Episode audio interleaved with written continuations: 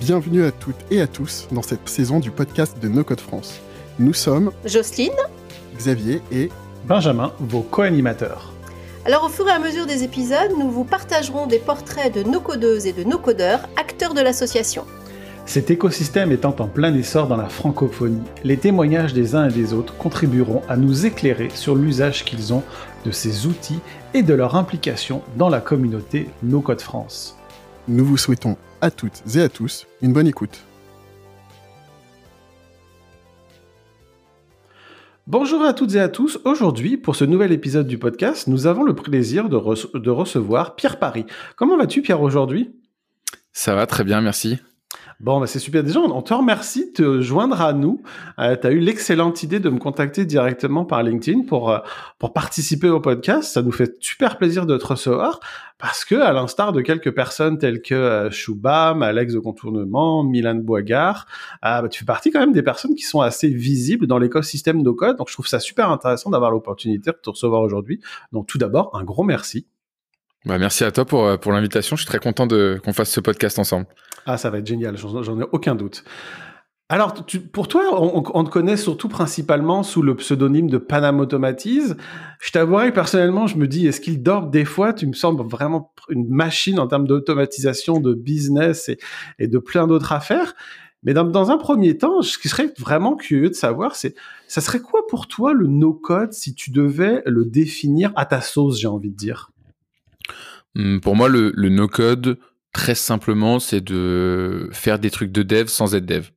Donc en fait, c'est la possibilité de euh, créer euh, des produits, des sites internet ou même euh, des outils internes de manière très simple et sans avoir à écrire une seule ligne de code. Ok, je, crois- je te rejoins parfaitement là-dessus, puis ça fait totalement du sens. Je pense que c'est- une définition que, que beaucoup de monde partage dans, dans, dans la communauté, dans l'écosystème. Mais toi, le no-code, comment comment t'as commencé à l'utiliser et pourquoi t'as commencé à l'utiliser initialement? Moi, j'ai commencé à l'utiliser un peu par hasard. Euh, J'étais consultant à l'époque euh, chez SIA Partner et euh, comme tout bon cabinet qui se respecte de conseil, j'ai été survendu sur une mission et j'ai été vendu en tant qu'expert certifié sur un logiciel de no-code qui s'appelle UiPath et c'est un logiciel d'automatisation. Et à l'époque, je savais même pas que c'était du no-code.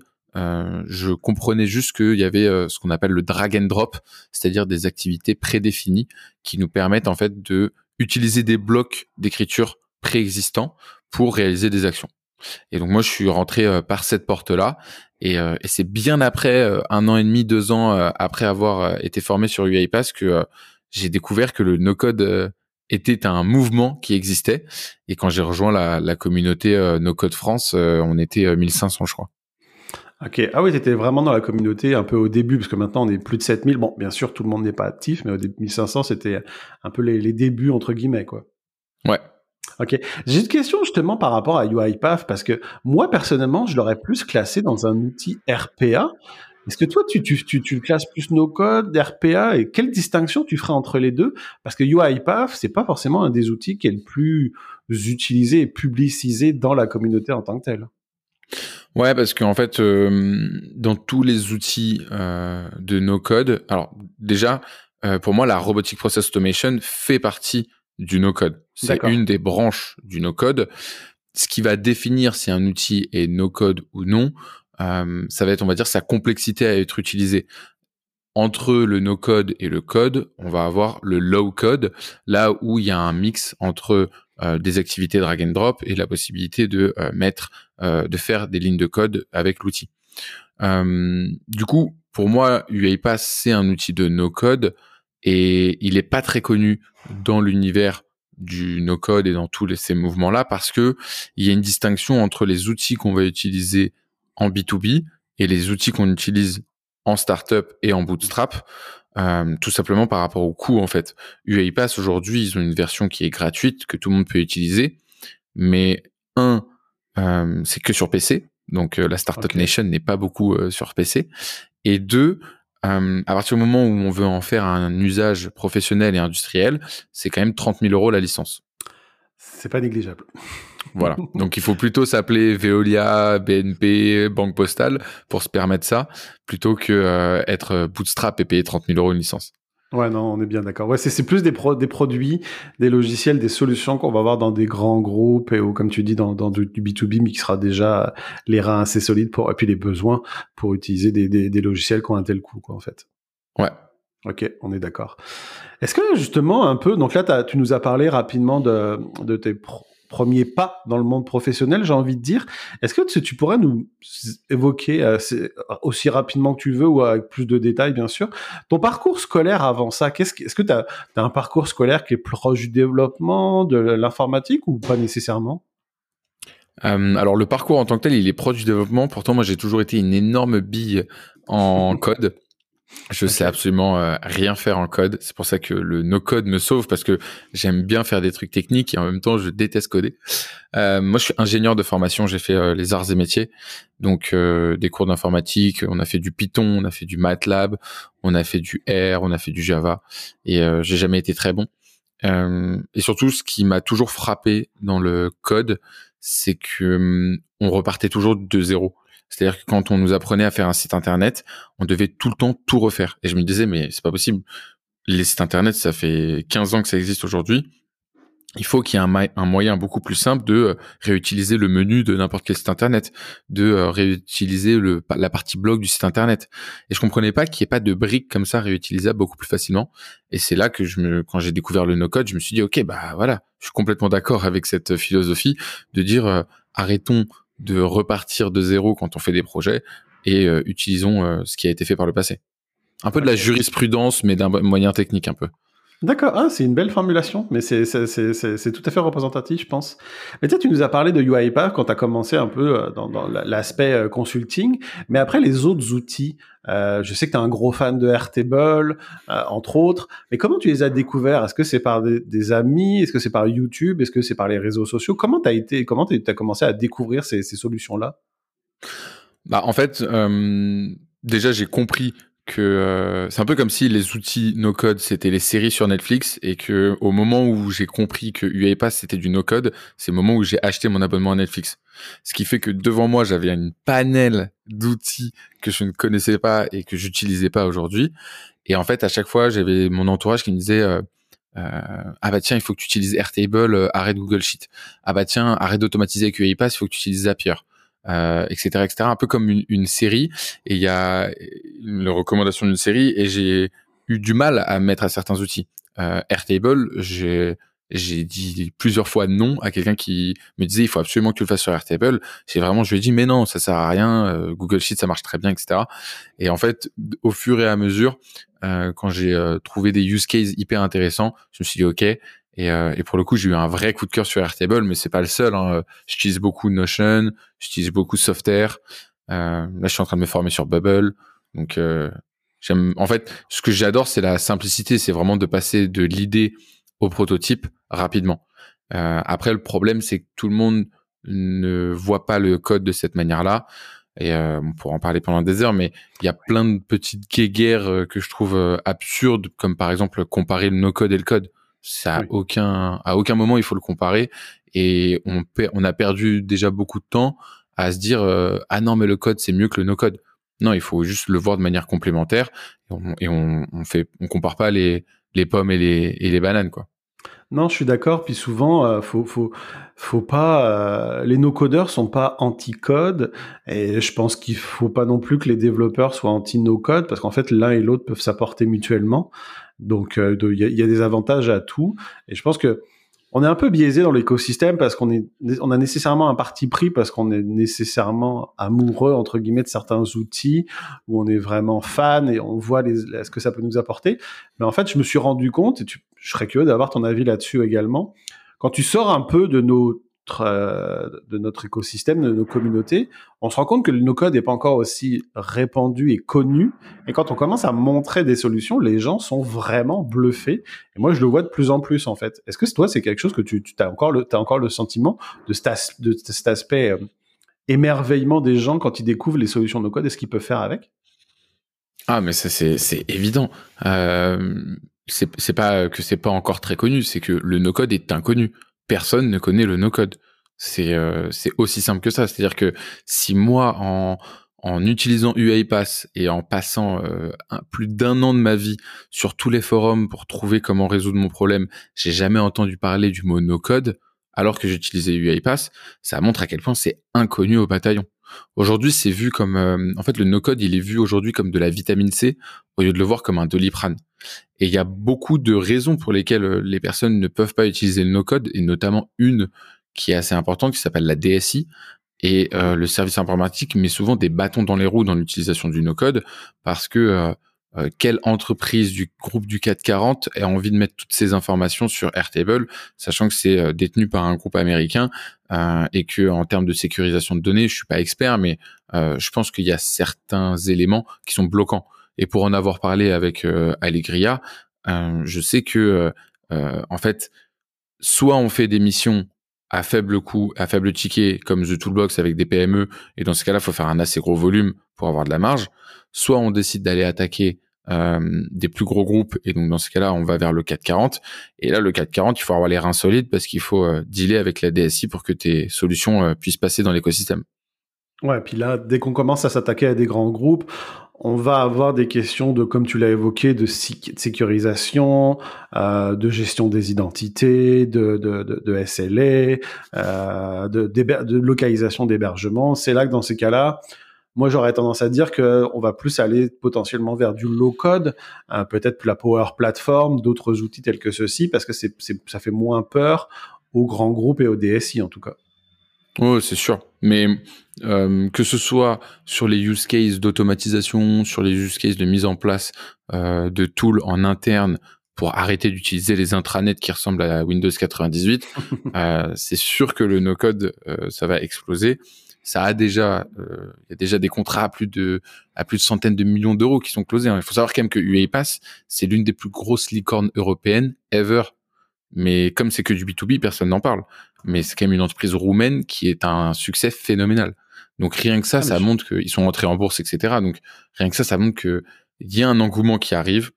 On est encore euh, euh, au tout début du mouvement, mais je suis convaincu que dans dans cinq ans, tout le monde connaît euh, pas forcément le monocode, mais tout le monde sait euh, à quoi ça va servir et tout le monde aura un use case dans son entreprise. Non, mais c'est intéressant. Tu vois, tu m'apprends. Je savais même pas qu'ils étaient européens. Peut-être c'est cliché de ma part. J'étais persuadé qu'ils étaient américains. Et je me rappelle, il y a quelques mois de cela, en fait, je connais, j'avais jamais entendu parler du terme RPA. Ça, ça me parlait pas, alors que la compagnie avec laquelle je travaille l'utilise. Et en fait, euh, j'ai vu un article dans The Verge, euh, le média numérique, où il y a eu un grand article, une grande interview d'ailleurs, si je me trompe, du, fondateur de, UiPath. Et là, quand j'ai vu les, noms de, leurs clients, j'étais bluffé. Hein. Je pense qu'il y avait vraiment de très grands groupes qui étaient utilisateurs de, UiPath. C'était impressionnant en fait quand on connaît pas. Mais en fait, l'écosystème, il est assez simple. Aux États-Unis, tu as Automation Anywhere en Roumanie, donc euh, qui est le, en fait c'est euh, Automation Anywhere et UiPath qui sont euh, en concurrence directe. maintenant, tu as la Power Platform qui arrive, mais ils sont démarrés beaucoup plus tard. Euh, tu as Blue Prism en Angleterre qui marche bien et qui est, eux, assez spécialisés sur tout ce qu'on appelle l'OCR, c'est-à-dire de la reconnaissance euh, de caractère par un ordinateur, donc tout ce qui va être dématérialisation de facturation, etc. Et en France, on en a un qui s'appelle euh, Nice euh, et qui est un, un, concurrent qui essaye de se battre tant bien que mal. Pour le coup, euh, ils ont aussi quelques, je crois qu'ils sont plus spécialisés sur tout ce qui est intelligence artificielle, mais mais ça va, ça, pour le coup, ils, ils sont pas ridicules. Et donc ces quatre là forment un petit peu l'écosystème global de, de RPA. Donc on a les big, on, a, on parle souvent des big four du consulting et ça c'est les big four du RPA entre guillemets. C'est ça. Ok, excellent. Alors si je me trompe pas, c'est seulement si UiPath ça a été un des premiers outils qui t'a qui t'a permis un peu de que tu as utilisé pardon plutôt au sein d'une de tes premières euh, aventures entrepreneuriales. Alors si je ne me trompe pas, c'est un peu vraiment ce que ce que ce que tu as utilisé. Alors je vais peut-être me tromper parce que il y a beaucoup de t'as beaucoup de différentes activités, mais c'était un petit peu avec My Name is Bond que tu as vraiment un peu développer une sorte d'automatisation pour ce business-là. Est-ce que tu pourras nous en dire plus? Ouais, carrément. Alors déjà, je vais peut-être euh, te résumer et te vulgariser euh, euh, globalement où se place My Name is Bond dans l'écosystème actuel Avec plaisir. des différentes activités que j'ai. en fait, on a un startup studio qui s'appelle The Secret Company et dans ce startup là studio, on, notre objectif donc c'est de créer des startups et de les accompagner dans leur développement. On a plusieurs pôles Et hum, l'un de ces pôles-là est un pôle où on accompagne en fait des agences pour euh, permettre et booster leur développement. Ce groupe-là, donc ce pôle-là de développement d'agences, il s'appelle Mafia Agency. Et dans les agences euh, de Mafia Agency, il y en a une qui s'appelle My Name is Bond, qui est euh, la première agence que j'ai euh, développée. et en fait, cette agence-là, elle va automatiser des actions sur les réseaux sociaux. Moi, c'est ce que je faisais déjà sur des logiciels comme SAP ou encore Salesforce, où j'utilisais de la RPA pour mimer le comportement humain et en fait faire faire ce que les opérateurs faisaient manuellement, mais par un robot. Donc tout ce qui va être copier-coller, tout ce qui va être euh, aller valider une transaction en fonction de certains critères. Voilà, c'était des, programmes de robotisation qui étaient assez poussés. Euh, J'en ai créé sur, il y en a, il qui m'ont pris huit mois à mettre en place. Euh, donc c'était vraiment le, le, schéma de processus à la fin, c'était un mastodonte. Et hum, je me suis dit, ok, ça marche bien sur SAP, ça marche bien sur Salesforce. On peut faire tout ce qu'on veut avec la RPA. C'est-à-dire qu'on peut lui dire, euh, va cliquer sur l'image qui ressemble à ça sur l'écran. Donc euh, vraiment, il n'y a aucune barrière. Et donc je me suis dit, c'était intéressant de regarder si ça marchait aussi avec LinkedIn et Instagram, qui sont des, pour le coup des sites internet qui n'aiment pas l'automatisation mmh. et qui essayent de le bloquer. Et quand j'ai vu que ça marchait bien, je l'avais aussi testé sur Spotify, je l'ai aussi testé sur Doctolib, euh, ça marche là-dessus parce qu'on peut vraiment mimer euh, le comportement d'un humain, donc euh, on n'a pas de barrière. Et ben j'ai décidé de lancer mon agence d'automatisation et j'ai rejoint le projet My Name is Bond qui avait déjà démarré, mais pour qui il manquait un, un CTO. D'accord, donc My Name is Bond, c'est l'agence d'automatisation qui est un petit peu en dessous de The Secret Company et de la Mafia Agency, c'est bien ça? Exactement. Ok, très bien. Et tout ça, c'est fait avec un seul outil UiPath ou avec plusieurs outils pour, dépendamment des plateformes, pour tout ce qui est l'automatisation des réseaux sociaux que tu évoquais alors on a on a démarré avec euh, UiPath euh, et ensuite après il y a quand même euh, il y a un certain jeu du chat et de la souris entre les plateformes et euh, et les, les programmes qu'on va mettre en place. Et donc après il y a pas mal de protection euh, qui ont été mises en place pour les clients, notamment euh, des proxys. Euh, donc ça, on a un, fournisseur de proxy qui nous permet de protéger les comptes. Donc voilà, il y a, y a dans l'écosystème, mais il n'y a pas que ça. D'accord, ok, très intéressant. Et donc là, ça c'est une de tes activités, mais corrige-moi si je me trompe, ce n'est plus désormais ta principale activité. Parce qu'il y a, il y a, tu es en train de développer euh, une formation personnelle, si je me trompe pas, autour de l'automatisation. Donc j'aimerais qu'on revienne un petit peu dessus. Et je pense que les gens seraient aussi intéressés à comprendre un petit peu comment ça marche en dessous de, de, ce SQL Company et la Mafia Agency si j'ai bien compris, puis corrige-moi si je me trompe, hein, The Secret Company, est-ce que c'est un petit peu aussi comme un eFounder-like, dans le sens où vous voulez comme aider des startups à se créer et les, les accompagner? Est-ce que c'est un peu le même modèle ou, vous avez, ou c'est différent? Euh, c'est pas exactement comme eFounder. Euh, dans les grandes lignes, il y a beaucoup de, de ressemblances. Mm-hmm. eFounder, eux, vont être euh, beaucoup plus orientés sur les SaaS. D'accord. Euh, donc eux, euh, ils vont être très produits et euh, ils vont apporter pas mal de ressources financières et aussi euh, souvent le cofondateur du projet pour qu'il y ait en, dans les grandes lignes un CMO, un CTO qui se rend compte, un qui, un qui développe, un qui fait la communauté et ensuite il, il lance les produits. Euh, et eux, c'est vraiment une, ce sont des générateurs d'idées avec euh, un carnet d'adresses important et euh, une expertise prononcée sur tout ce qui est levée de fonds. Nous, d'un point de vue macro, sur The Secret Company, notre objectif, c'est plutôt de découvrir et de, enfin, de, de faire découvrir aux gens euh, quel est leur projet de vie, qu'est-ce qui va les rendre heureux sur le long terme.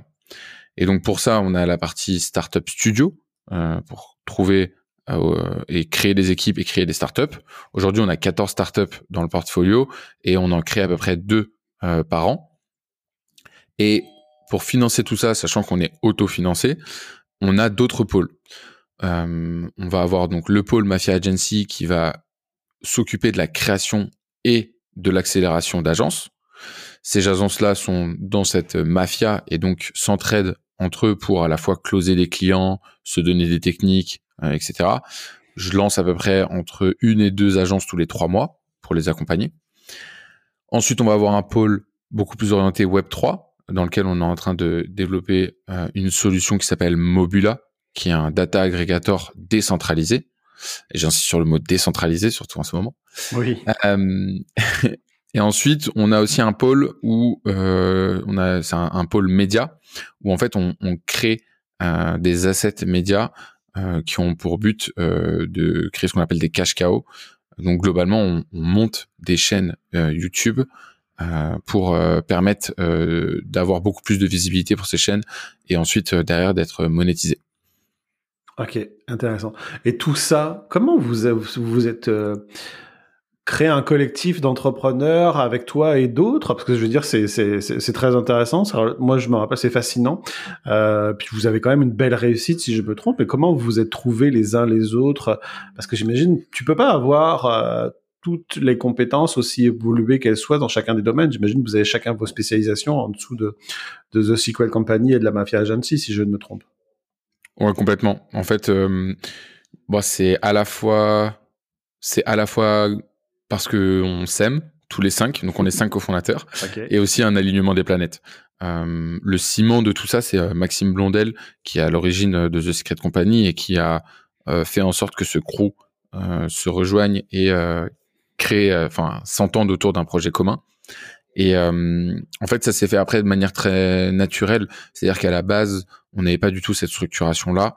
Euh, notre seul focus, c'était d'être capable de à la fois créer des assets, à savoir des startups, et en même temps euh, aussi créer du cash tous les mois pour euh, rester autofinancé. Et donc, dans cette logique-là, chacun avait son rôle globalement, il y en a qui dépensent de l'argent, il y en a qui en ramènent. et, euh, et ensuite, ça s'est structuré par itération en disant, OK, bah, euh, toi, tu vas gérer tel pôle, toi, tu vas gérer tel pôle, toi, t'aimes bien faire ça, tu vas faire ça, toi, t'aimes pas faire ça, tu vas pas faire ça. Donc, euh, ça s'est fait par itération. Et euh, faut quand même préciser qu'on on vit ensemble, c'est-à-dire qu'on est tous en colocation à Paris ensemble. Donc, ça aide aussi à, à avoir ce même objectif et ce même projet en commun.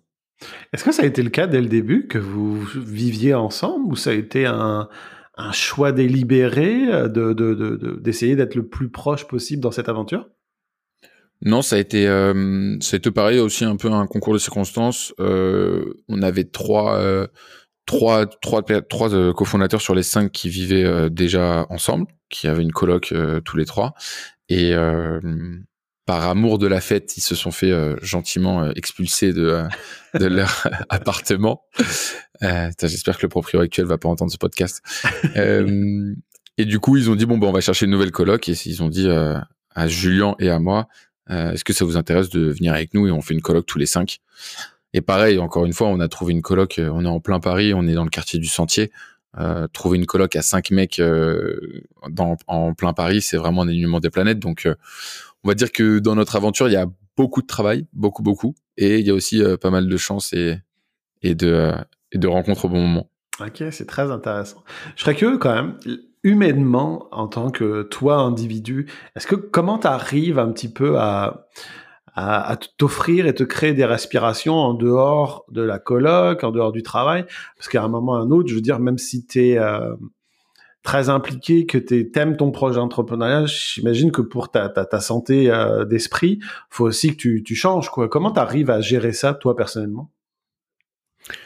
Bah, ça, je pense qu'il n'y a pas de, il y a pas de recette, il n'y a pas de, il y a pas de conseil à donner. Le meilleur conseil à donner, c'est euh, euh jusqu'à ce que tu comprennes comment tu fonctionnes. Mmh Et euh, moi, je m'en suis rendu compte parce que, euh, enfin, j'arrive à faire certains breaks j'ai pas besoin d'autant de breaks que quand j'étais en CDI parce que il y a une vraie passion dans ce que je fais aujourd'hui et j'ai pas l'impression de travailler tous les jours. Euh, en revanche, il y a un moment donné où euh, on a l'impression d'avancer alors qu'en fait on n'avance pas, on est juste cramé et il faut savoir s'arrêter. Et c'est à ça que sert aussi le fait d'être en groupe, c'est que euh, moi j'ai déjà eu mes cofondateurs qui m'ont dit ok euh, euh, annule tes calls, donne-moi les, les, sujets importants du moment et juste casse-toi pendant une semaine et on veut pas t'entendre quoi. Donc ça, c'est quand même euh, hyper important parce que euh, le fait de prendre du recul, euh, ça nous permet d'être derrière beaucoup plus créatif et beaucoup plus productif. Ouais, ça c'est quand même très intéressant et je trouve ça vraiment très important que tu le soulignes, c'est que vous, faites, attention les uns aux autres. Vous n'êtes pas juste dans l'entrepreneuriat, vous êtes aussi des potes et vous savez que voilà, c'est pas la réussite à tout prix. Il faut quand même que vous preniez soin de vous-même euh, et puis les uns des autres euh, pour que vous puissiez continuer à réussir, que ce soit en, tant qu'entrepreneur mais aussi en tant qu'humain et, ami, quoi, si j'ai bien compris. Ouais, c'est pas facile tous les jours hein, euh, d'avoir une séparation pro perso, mais je pense que on y arrive bien pour l'instant. Ça fait déjà trois ans qu'on le fait. c'est vrai que ça amène à des situations un peu cocasses où on, on s'embrouille sur Slack et on s'envoie des messages d'amour sur WhatsApp. c'est la, la magie des multiplateformes de messagerie. C'est ça. C'est pour ça que je, je, fais en sorte que, que tout le monde euh, centralise les informations euh, dans tel et tel endroit. Et s'ils ont besoin de, de faire une facture, ils vont sur Airtable, ils m'envoient pas un message sur WhatsApp. ça fait du sens, on est bien d'accord. Et l'aspect, là, je pense qu'il y a aussi The Mafia Agency. Euh, là, c'est quelque chose de plus nouveau. C'est quoi précisément The Mafia Agency? Parce que ça, c'est toi qui es à la tête de, de celle-ci, hein, si je ne me trompe. Ouais, alors c'est pas nouveau dans les faits euh, parce que euh, ça fait longtemps qu'on a monté des agences. Euh, globalement, on accompagne une agence qui s'appelle Sparkmate depuis la création de Secret Company qui fait de euh, qui crée des prototypes pour des grands groupes. Euh, ils ont un très beau carnet de commandes et surtout ils ont des très beaux use cases qu'ils ont réalisés. Et on avait deux agences qui ont été créées par The Secret Company, une qui s'appelle SEO Secret qui fait du référencement naturel euh, pour euh, les sites internet euh, sur Google, et My Name is Bond. Et donc en fait, moi comme je viens du monde du conseil et qu'en fait mon kiff c'est de transmettre ce que j'ai pu apprendre, on s'est dit t'aimes le conseil, on a besoin, on a déjà des agences, donc on a déjà de l'expertise plus des clients qui potentiellement peuvent aussi prendre du SEO, mais de l'automatisation et de la création de sites internet et des ads et du montage. On s'est dit c'est dommage de pas capitaliser sur cette euh, acquisition clientèle euh, et d'offrir une offre à 360. Donc en fait, on n'a pas créé Mafia Agency, on, on s'est juste dit on va on va regrouper ces agences là dans un même écosystème, euh, ce qui fait qu'on va centraliser tous les savoirs et tous les échanges et en gros on va faire des off-site euh, euh, à 20 au lieu d'en faire 3 à 5. Euh, et, et, du coup, on a dit on va euh, proposer un, un, programme entrepreneurial pour créer son agence et les faire entrer dans un écosystème. Comme aujourd'hui, il y a de plus en plus de personnes qui veulent monter soit leur activité de freelance, soit leur agence, mais dans leur chambre, ils vivent leur succès et leurs échecs un peu seuls. Et euh, le simple fait de créer une communauté euh, pour les rassembler et qu'on fête ensemble euh, nos victoires, qu'on ait des calls tous ensemble, euh, déjà ça, change tout sur l'aventure. Ok, je comprends. C'est vraiment très intéressant. Et là, en plus de, de, tout ce que tu fais au sein de, de, ces différentes agences, ces différents regroupements de compagnies, tu as également lancé, je ne me rappelle pas il y a combien de temps déjà, euh, ta propre formation en termes d'automatisation afin de gagner en productivité et, ce genre de choses. Est-ce que tu veux nous en parler un petit peu plus et en quoi euh, tu considérerais toi personnellement que cette formation se, se distingue des autres particulièrement notamment? Ouais, carrément. Euh, en fait, il y a deux ans, j'ai lancé une chaîne YouTube parce que, euh, comme je l'ai dit, j'adore transmettre euh, ce que j'apprends. Donc, dès que je trouve une nouvelle technique intéressante, j'en fais une vidéo et, je le partage gratuitement sur sur YouTube. Euh, et justement, lors d'un d'un voyage où j'ai pris du recul, je me suis dit que j'aimerais quand même aller plus loin et vraiment rentrer dans le détail des outils. je m'en suis rendu compte parce que j'avais beaucoup de demandes entrantes suite à, à mon personal branding sur YouTube et sur LinkedIn de demandes de missions en freelance. Et moi je, je ne fais pas de missions en freelance. Donc euh, souvent j'avais envie de les rediriger vers un espace où il y avait euh, le tutoriel de des différents outils et des différents euh, workflows. Et donc j'ai créé la Panam Automatise Academy qui est un bootcamp 100% en ligne qui permet justement de organiser, parce que pour moi la productivité c'est de l'organisation et de l'automatisation. Donc il y a une, toute une première partie où j'apprends les grands principes de la productivité, donc euh, loi de Laborit, euh, méthode Pomodoro, euh, euh, la règle des deux minutes, la règle des cinq minutes, etc. Et dans une deuxième partie, j'apprends à utiliser euh, les outils qui vont permettre de mettre en place euh, cette productivité. Donc, euh, comment utiliser Notion pour gérer sa to-do, quels sont les différents logiciels pour gérer ses emails de manière efficace, comment automatiser une action avec Zapier, avec UiPath, avec Make. Et donc, j'ai une formation globale. Aujourd'hui, j'ai formé à peu près 50, 50 élèves. et voilà, je le fais pour le coup en plus de ma agency et toutes les personnes qui rentrent dans ma Agency euh, ont évidemment cette euh, formation gratuitement. D'accord. C'est sur le principe de, de, la cohorte ou c'est euh, où les gens peuvent le prendre à n'importe quel moment, la, formation en elle-même? C'est à n'importe quel moment. Il y a, tous les cours sont enregistrés et, et ensuite on a une communauté sur Slack où on peut échanger. Ouais, ça c'est bien, les communautés, je trouve, particulièrement sur Slack, euh, je trouve c'est vraiment bien parce que ça, ça permet aux gens de, de s'agréger, donner des, des, tips, parfois de ensuite peut-être éventuellement de, de, de s'allier euh, professionnellement. Et ça c'est vraiment souvent dans les formations qui ont des, des aspects communautaires, ça change tout. Euh, les gens peuvent s'aider, communiquer, euh, être moins seuls. Et ça c'est un vrai plus, je trouve personnellement en tout cas. Ouais, Ok, on est d'accord. Donc là, après, on, a parlé de beaucoup d'outils no-code, de, de, de, de, RPA également. Je sais que c'est souvent difficile et je sens que, je sais que les gens ils trouvent un peu piégeux. Mais si toi, tu devais choisir un outil no-code préféré, ça serait lequel pour toi? Airtable. Airtable, vraiment? Ouais, ouais. ouais c'est ma petite amie Airtable. On peut tout faire avec. Franchement, euh, euh, que ce soit euh, la que ce soit la façon avec laquelle, en fait, Airtable c'est pas un tableur, c'est une base de données. Euh, et déjà ça, ça me plaît parce que ça fait que hum, on peut pas avoir un tableau désordonné. C'est obligé que ce soit strict et carré. Mmh et, euh, et, surtout quand on partage les tableaux, il y a toujours quelqu'un qui va mettre un numéro de téléphone dans une colonne où il y a des emails. Et ça, moi, ça m'énerve. Donc, euh, donc avec Airtable, déjà, ça, on peut pas le faire. Et, euh, et ensuite, de Airtable, on peut tellement rebondir sur plein d'autres choses. On peut créer des dashboards, on peut créer des applications mobiles avec Softair facilement. On peut créer euh, euh, des automatisations. Il y a un module d'automatisation qui est incroyable dans Airtable et gratuit. Euh, donc ouais, pour le coup, ce serait Airtable. Ok, ça fait du sens. Je m'en doutais un peu, je t'avouerai. Pour te suivre sur YouTube et les autres médias sociaux, on voit que tu aimes beaucoup Airtable et que tu en fais un usage assez impressionnant d'ailleurs. C'est surtout souvent ce qui est représentatif d'ailleurs. Ouais, clairement, bah, franchement, c'est euh, mon outil préféré euh, sans aucune euh, hésitation et qui, franchement, mérite d'être beaucoup plus connu qu'il ne l'est parce qu'il est complètement inconnu. J'ai rencontré pas plus tard qu'il y a, il y a, il y a 3-4 mois, j'ai rencontré quelqu'un qui faisait des formations de comment on appelle ça de VBA sur Excel. Il était freelance par rapport à ça et je lui ai dit Airtable, il m'a dit qu'il connaissait pas. Donc là, je me suis dit ok, c'est vraiment inconnu. Ouais, non, c'est c'est vrai, hein, et je pense que ça nous ouvre parfois les yeux sur nous, puis ça nous renvoie un peu à la réalité, à nous en tant que personne de l'écosystème euh, no que en fait euh, tu dis voilà quoi. Moi je sais que j'ai eu la chance, je faire un petit aparté, de faire un talk autour du no code dans la compagnie dans laquelle je travaille. Et voilà, je prenais des exemples, je suis comme, ok, ça va peut-être vous paraître euh, incongru, Airtable, puis sorti de nulle part, mais il y a des gens chez Twitch qui recherchent des, spécialistes Airtable. Il y a eu Apple, de, la, partie Apple TV+, qui cherchait des gens spécialisés sur Airtable, et j'ai même vu euh, dans une autre communauté qu'apparemment c'est Nike qui est un head of Airtable, donc ça commence vraiment de plus en plus à se faire sa place, y compris dans les, grands groupes et les grandes compagnies. Quoi. Donc J'adore. Ça, gagne à, être connu en tout cas, véritablement. Bon, moi je sais ce que je ferai si, euh, si jamais tout ça s'arrête. Euh, j'irai voir Apple, euh, je leur dirai let's go Airtable. Voilà, je pense que tu pourras trouver ta place.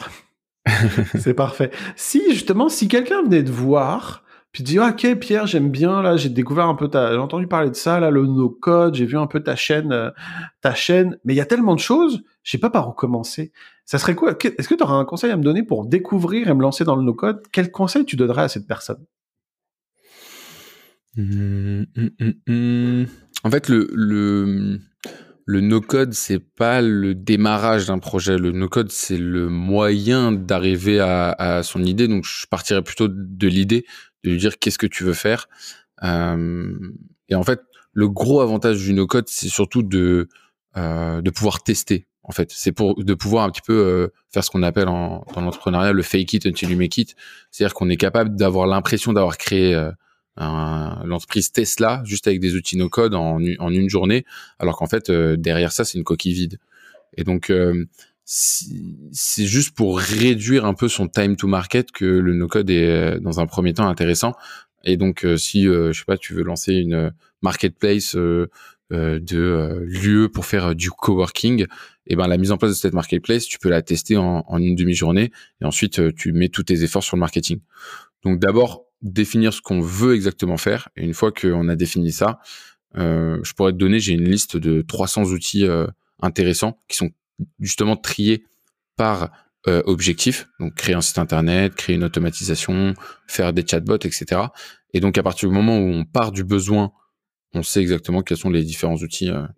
Il n'y en a pas tant que ça en fait des outils Node code quand on y pense. Il y a, il doit y en avoir 10 mainstream et après le reste c'est des dérivés qui ressemblent au premier mais qui ont des fonctionnalités différentes quoi. C'est vrai, c'est tout à fait juste comme, euh, comme remarque, c'est vrai. Et oui, la liste des... Je pense que je, moi, d'un point de vue personnel, je serais super intéressé. Et je suis persuadé que nos auditrices et auditeurs aussi seraient intéressés. Donc si tu pouvais me l'envoyer, ça sera avec plaisir. On la, on la joindra aux notes, euh, aux notes de l'épisode pour, pour notre, nos auditeurs. Avec plaisir. Cool, merci. Euh, si on a, on a, je sais que j'ai aucun doute que tu as fait énormément de projets autour du no-code, que ça soit professionnellement, que ça soit pour ta formation et choses comme ça. Mais si tu avais un petit exemple d'une solution no-code que tu as construit, qui a résolu un petit problème concret pour toi et dont tu es particulièrement fier, est-ce que tu aurais, une, aurais quelque chose qui te reviendra en tête et que tu voudrais partager avec, euh, avec nos auditeurs? Ouais, carrément. Euh, j'ai un exemple euh, vraiment euh, très très facile en, tête qui a complètement changé l'aventure de, de My Name Is Bond. l'un des, l'un des gros problèmes quand on est une agence, c'est de avoir plusieurs points de contact avec les clients. et donc on a des demandes en email, des demandes en WhatsApp, des demandes en Instagram, et on perd énormément de temps en fait à les gérer. Et surtout on les gère avec un niveau de qualité qui est qui est pas élevé, enfin pas assez élevé par rapport à, à l'exigence qu'on voudrait mettre dans son agence. Et donc, euh, nous, on a fonctionné comme ça pendant un an et demi. Et au bout d'un an et demi, j'ai dit, OK, euh, on a réussi à fonctionner comme ça. Là, on arrive sur euh, un niveau et un nombre de clients trop élevé pour continuer. Et donc, il va falloir qu'on centralise les échanges et qu'on propose aux clients une expérience où, en fait, on va les faire travailler sans même qu'ils s'en rendent compte. Et donc, on a, moi j'avais déjà commencé à centraliser les données des clients euh, en production sur My Name Bond dans un Airtable. Et en fait, j'ai utilisé Software pour en créer une plateforme euh, beaucoup plus simple pour le client où euh, à partir du moment où il avait dit OK, je veux tester My Bond, il rentrait sur la plateforme Software. Et donc là, on avait l'intégration, enfin on a l'intégration avec Stripe qui fait qu'il y a le paiement. Et à la suite du paiement, il est automatiquement redirigé vers son espace. Et là, il remplit le formulaire euh, de, de, démarrage de mission. Et ensuite, il arrive sur un dashboard où il a toutes ces informations. Et en fait, ça, ça a réduit énormément euh, les demandes qu'on avait des, des clients parce qu'ils savaient déjà où trouver les informations, ils avaient accès à leurs données, à leurs factures, au statut du projet. S'ils voulaient nous poser une question, ils pouvaient utiliser le chat. Euh, et donc, en fait, rien que ça, ça, en fait, ça nous a permis de accueillir plus de clients avec le même niveau de qualité. Ok, très intéressant. ça me fait, ça, me permet de rebondir sur quelque chose que tu as évoqué plusieurs fois, euh, à savoir l'usage de software allié avec du Airtable. Maintenant, depuis quelques mois, quand même, désormais, Airtable a lancé les, interfaces. Est-ce que tu es prêt, comment dire, est-ce que tu préfères toujours euh, euh, aux interfaces? Et si oui, pourquoi? Ou est-ce que tranquillement tu penses que tu vas transitionner à ce que tu avais en software vers les, les, les interfaces de Airtable. Ah oui, non, non, les, les interfaces de Airtable, c'est de la, c'est ce qu'on appelle de la data visualisation, mais c'est pas du tout, il euh, n'y a pas du tout d'expérience client, il n'y a pas du tout de, de funnel d'onboarding, euh, tu vois, c'est, Software, c'est beaucoup plus large. Software, tu peux embed des vidéos, tu peux euh, créer un répertoire blog, enfin, c'est beaucoup plus, ça fake beaucoup plus euh, beaucoup plus le l'environnement d'une app quoi. Les nous on a des clients qui nous ont dit ah vous avez développé une app ça a dû vous coûter cher euh, tu vois moi je lui ai répondu ça m'a coûté un dimanche après-midi mais euh, c'est vraiment euh, beaucoup plus professionnel le, les interfaces ont beaucoup changé sur Airtable et ils ont fait un gros effort là-dessus mais ils sont encore trop Airtable leur but c'est que tu donnes les droits à quelqu'un en édition pour qu'il te fasse payer la licence. Et ils sont encore trop greedy là-dessus. Donc, euh, tant qu'ils laisseront pas un peu de l'est euh, sur ça, hmm, à mon avis, ça. Puis même Software aujourd'hui, là, ils vont lancer une nouvelle feature euh, où ce sera pas forcément Airtable le backup, mais ça peut, ça pourra aussi être Google Sheet. Et là, je pense qu'ils vont, ils vont ouvrir énormément leur nombre d'utilisateurs. Ok, donc faut décider. On en parle, ben, je sais pas, on en parle un peu moins software dans, dans, la communauté, de plus en plus certes, mais c'est toujours euh, ouais c'est toujours avec Airtable. Donc là maintenant si en plus tu rajoutes une corde à l'arc de, de ça va définitivement euh, devenir encore plus un incontournable quoi si je ne me trompe. Ouais complètement. Complètement. Après, moi, je, je pense que Software, c'est, c'est bien pour commencer, pour comprendre un peu la logique euh, euh, de la user experience, de euh, créer un funnel d'onboarding, créer un dashboard, etc. Euh, mais après, le level, le step au-dessus, ça reste quand même, à mon avis, Bubble. Ok, pas, ok, c'est intéressant que pourquoi pas, pourquoi pas, pourquoi pas éventuellement dans ces cas-là avec un, WeWeb avec du Xano ou éventuellement peut-être euh, un Webflow qui lui aussi a de plus en plus qui, développe une sorte de logique plutôt qu'un Bubble? Bah, je t'avoue que WeWeb, euh, on en a parlé pas plus tard qu'hier en me demandant mon avis sur euh, l'application. J'ai jamais mis les mains dans le cambouis, donc euh, je saurais absolument pas te donner un retour d'expérience là-dessus. Euh, mais ça fait de plus en plus de bruit dans la communauté. Ouais, je pense, bah, surtout l'aspect, euh, le côté euh, euh, découplé front et back qui intéresse de plus en plus les gens. Par avoir comme ça, tu peux plus maîtriser ton backend avec avec un backend externe, tel que Airtable ou Xano ou autre, parce qu'ils en proposent d'autres, même si c'est souvent Xano qui est, qui est, mis en avant en tout cas. Mm. Excellent. Donc là, on aime bien, vers la fin de, de, l'entretien qu'on a avec nos invités, demander deux questions qui ressortent un petit peu euh, purement du no-code pour en apprendre un petit peu plus sur eux. L'une d'entre elles, c'est est-ce que tu aurais une recommandation à, faire part à nos auditeurs sur un coup de cœur récent que tu aurais eu? Que ce soit un article, un livre, un film ou même un épisode de podcast. Qu'est-ce que ça serait? Mon dernier coup de cœur, là, c'est une euh, série Netflix euh, qui s'appelle The Billionaire Code qui raconte l'histoire de euh, TerraVision, qui en fait euh, était Google Maps mais codé en 1994 et qui ensuite a été copié par Google. Et ça raconte euh, l'histoire de la création de cette startup euh, allemande à Berlin, qui est en fait un, euh, la rencontre entre des designers et des geeks pour justement créer ce, projet de mapper le monde dans un logiciel et on se rend compte qu'en fait 98% de l'internet qu'on utilise c'est Google Maps euh, tout ce qui est euh, tu vois recherche de lieux etc il oui. euh, y a vraiment énormément de, de, choses qui sont liées à ça et euh, la série est, est tournée enfin c'est un, un, angle assez intéressant d'un point de vue startup et d'un point de vue relations humaines et comment il faut se protéger même avec des brevets, des brevets. D'accord, ok, intéressant. J'avais vu passer ça sur, euh, sur mon Netflix, hein, parmi les recommandations, mais j'avais pas creusé plus, euh, plus outre mesure. Franchement, je recommande. Ok, intéressant. C'est une série ou c'est un film? C'est une série, mais je crois qu'il y a, c'est une mini-série, il y a 4 ou 5 épisodes. Ok, ouais, ils font de plus en plus ça, Netflix. Ok, très intéressant. Je mettrai le lien dans, dans les notes, ou en tout cas, je mettrai le, le nom, comme ça les gens pourront, pourront aller, aller voir de quoi il retourne exactement. Eh bien, en fait, euh, la toute dernière question, si tu si avais envie d'entendre quelqu'un au cours des prochaines semaines dans tes oreilles au sein de ce podcast, à qui est-ce que tu aimerais qu'on qu tende la perche au sein de la communauté No Code qui, pour qu'on l'invite dans un prochain épisode, ça serait qui?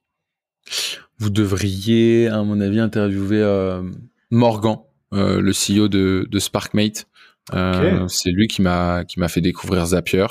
Et il est, c'est juste une, c'est moi ce que moi je l'appelle le Elon Musk français. Euh, c'est un, génie euh, qui a énormément de choses, euh, qui fait énormément de choses en, no code, mais aussi en code. Donc je pense qu'il sera très intéressant d'avoir son retour. Parfait. Bah écoute, on le citera, puis on le pingera s'il est dans la communauté ou, même sur LinkedIn quand on publiera l'épisode, l'épisode qu'on qu vient d'enregistrer. J'ai menti en fait, je disais que c'était la dernière question, mais j'ai moi-même une toute, toute dernière question. Dis-moi, Pierre, ça avance comment la préparation pour le marathon de La Rochelle? excellent, euh, excellent. Bah écoute, c'est dans deux semaines. Euh, j'ai hâte que ça arrive. Je suis un peu, euh, je suis, je excité comme si je passais le bac. Donc voilà, j'ai, il me reste plus que deux semaines sans alcool ni, ni tabac. Et bah écoute, j'espère que mon corps va tenir d'ici là et que je vais faire une belle course. J'ai aucun doute. Je te souhaite de faire la, meilleure performance possible. Je suis totalement biaisé, absolument pas euh, objectif. Quand je te dis euh, surtout, regarde autour de toi. La Rochelle est une ville formidable, magnifique. J'y ai fait mes études, donc c'est particulier pour moi, mais j'ai aucun doute que tu vas avoir bien du plaisir durant ce, ce, ce, marathon. Puis je pense qu'on va publier l'épisode peut-être un petit peu après ou euh, proche du marathon. Donc tout le monde te souhaitera la, la, plus grande réussite possible pour cette pour cette épreuve. C'est trop cool. Si tu connais un endroit pour faire la fête à La Rochelle le dimanche soir, je suis ah ouais, ouais, je t'enverrai ça, il n'y a pas de problème. J'y ai fait, j'y ai passé beaucoup trop d'années parce que j'ai fait beaucoup trop la fête, justement. Donc, euh, je t'enverrai ça, il n'y a pas de problème, ce sera avec un grand plaisir. Génial. Bon, écoute, je te remercie encore. Et puis, je te souhaite une bonne journée. Je te dis à bientôt. À bientôt, merci beaucoup. Salut. Merci d'être resté jusqu'au bout. Vous retrouverez tous les liens utiles dans la description de chaque épisode. N'hésitez pas à nous rejoindre sur le Slack de No Code France et également, si vous le souhaitez, sur la page LinkedIn de l'association. À bientôt pour un nouveau portrait de nos codeuses et nos codeurs.